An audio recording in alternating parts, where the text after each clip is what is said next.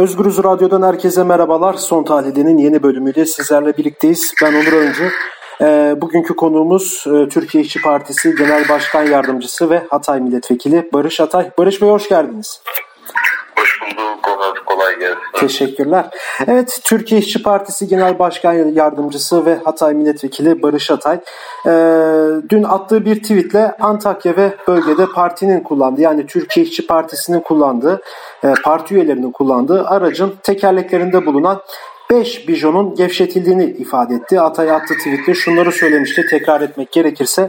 Antakya'da ve bölgede partimizin faaliyetlerinde kullandığımız Araç yolda giderken İGİP 2 bijon yerinden çıktı. Servis 5 bijonun da gevşetilmiş olduğunu belirtti. Bu müdahalenin tahmin ettiğimiz şey olmadığını umuyoruz. O yüzden uyarıyoruz.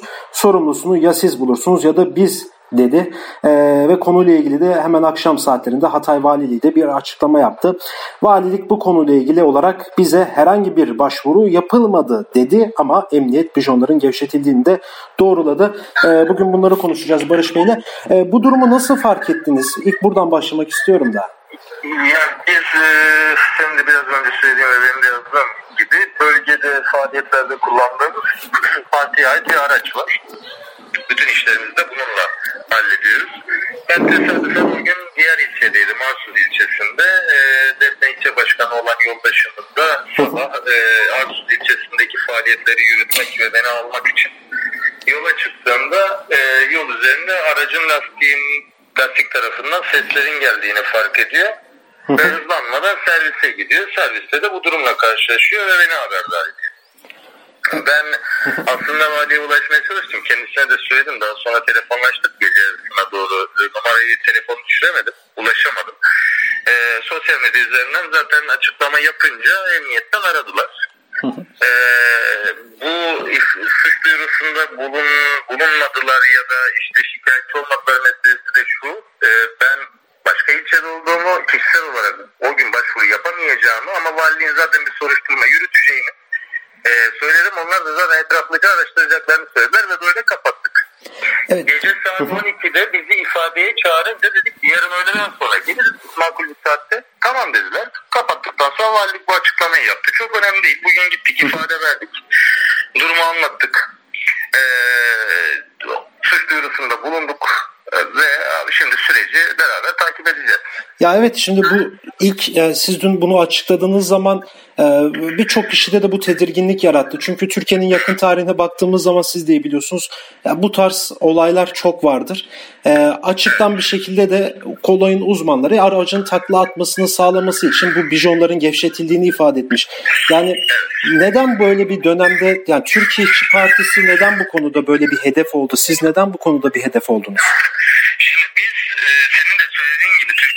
Siyasi tarihi içerisinde çok çok karşılaştığımız ne yazık ki e, sonuçlarında acı bir şekilde hep beraber yaşadığımız bu olayların olmaması ümidiyle yazdık onu. Yani tahmin ettiğimiz şey olmadığını umuyoruz evet. diye yazdık.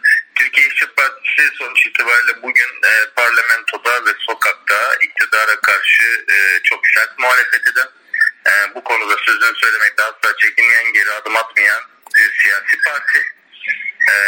Sosyalist mücadele veriyor. O yüzden hedef olması bizim için şaşılacak bir durum olmaz açıkçası. Fakat eğer böyle değilse de kolluk kuvvetlerine diyoruz ki tamam bunun böyle olmadığını ortaya çıkarın o zaman.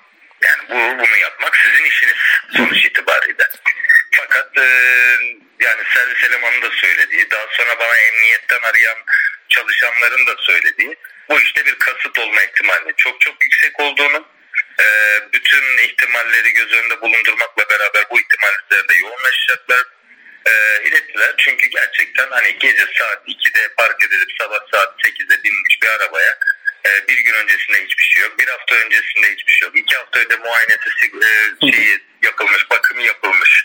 Bu araçta Sakarya'ya gidilmiş, Mersin'e gidilmiş, Adana'ya gidilmiş, her yere gidilmiş e, bir gün öncesinde bile problem yokken sabahında böyle bir şey yaşıyoruz. Biz bu ihtimali es geçemeyiz sonuç itibariyle. Evet ya bir de şeyden baktığımız zaman e, ülkede tırnak içerisinde söylüyorum yani güvenlik güçlerinin bu güvenlikleri biraz e, had safhada, en yüksek safhada. Çünkü ülkenin birçok yerinde e, kameralar var. Birçok insan bir şekilde takip ediliyor. Yani bunun er ya da geç bunun sorumluları aslında bir şekilde e, ortaya çıkarılacak. E, sizin yani bu, bu arada Onur yani şunu da e, deklare edeyim, belirtmiş Tabii. olayım. Biz bundan e, 3-4 hafta önce e, parti binamızın olduğu apartmandaki sakinleri e, polis olduğu iddiasıyla ziyaret eden ve parti binamıza girip çıkanlarla ilgili soru soran beni tanıyıp tanımadıklarına dair beyanat isteyen birkaç kişinin varlığından bizzat Vali Bey'i haberdar ettik. Yani bu yani bu, bu bundan 3-4 hafta 3-4 hafta önce yaşanan bir olay. Ee, valilik emniyetten böyle bir görevlendirmenin olmadığına dair bize geri dönüş yaptı. Fakat böyle bir görevlendirme yoksa bu kişilerin kim olduğuna dair henüz net bir açıklama yok. Biz bugün ifade verirken bunun da araştırılmaya devam edilmesini ve sonuçlandırılmasını talep ettik. Ondan da 3 hafta önce zaten 1 Mayıs günü yandaş medyanın manipülasyonuyla e, çok ciddi bir hedef tahtasına evet. oturtulduğumuz ve ardı ardına ölüm tehditleri aldığımız birkaç gün de yaşadık. Bugün avukatımız da açıklama yaptı Twitter üzerinden. Biz o suç duyurularını yaptıktan 20 gün sonrasına kadar bize bir dava dosya numarası verilmedi. Bir soruşturma açılmadı. Şimdi geldiğimiz nokta e, arabaya bir sabotaj yapılma ihtimali üzerine konuşuyoruz e, ve deniliyor ki şikayetçi olmadı. Yani hani öncekilerde belki biraz daha ciddiye alınsaydı bugün bu ihtimali konuşmuyor olabilirdik. Evet yani bu, bu bir özellikle 1 Mayıs gezi süreci ve bugüne baktığımızda bir iki aylık bir sürecin de bu e, en son yansıması da diyebiliriz aslında. Bir organize bir planlı bir şekilde bütün taşları koyduğumuz zaman e, işin içinde bir organize bir durum var gibi sanki. Düşünüyoruz ama e, polisin ya da kolluk güçlerinin bunu araştırılması araştırması da gerekiyor. Birbirinden bağımsız olma ihtimali bunların herhangi anlamda tehlikesini ya da önemini e, küçültmez ya da değiştirmez.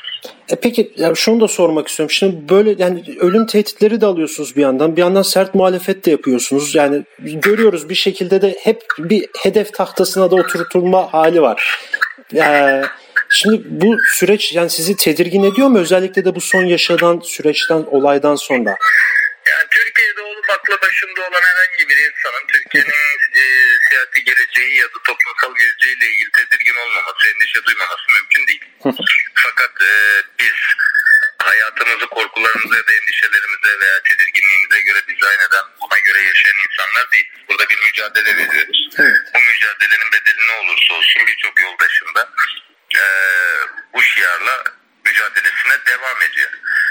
E, elbette ki tabii ki herkes için ve herkes kadar endişe duyuyorum. E, ama dediğim gibi bu mücadelemizi etkileyecek bir unsur değil. Peki e, bundan sonra da zaten olayın e, bir şekilde sürecin takipçisi de olacaksınız. Evet. Bir şekilde de kamuoyu da takip edeceğiz. Ee, bu işin bir an önce çözülmesini talep etmeyi de sürdüreceğiz. Değil mi? Yani bir şekilde hepimizin içinin rahat olması için de bunun bir şekilde e, çözülmesi gerekiyor ne yazık ki. Ben tekrar söylüyorum. Umarım düşündüğümüz gibi bir şey değildir.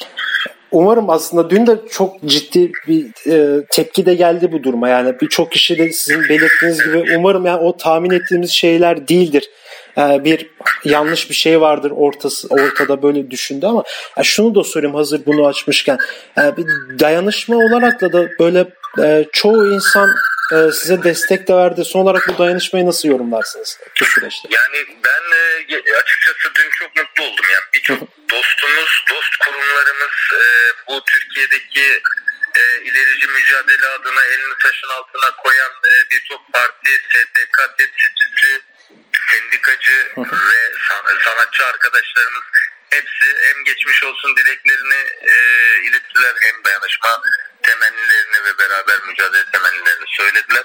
Bu mutluluk verici tabii. Yani en azından e, hiçbirimiz yalnız olmadığımızı da hissediyoruz. E, bu da mücadelenin aslında güçlenerek devam edeceğini gösteren unsurlardan bir tanesi bizim açımızdan. Peki çok teşekkür ederim programımıza katıldığınız için. Ben teşekkür ediyorum Onur. Kolay gelsin.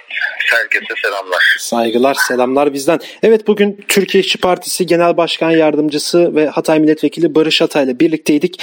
Ee, geçtiğimiz gün bilindiği gibi program başında da belirttiğimiz gibi e, partinin kullandığı aracın bijonları gevşetildi e, ve bununla ilgili de e, suç, durulu, suç duyurusunda da bulundu Barış Atay ve Türkiye İşçi Partisi. Bu süreci konuştu kendisiyle. E, başka bir son tahlilde de görüşmek dileğiyle şimdilik hoşçakalın.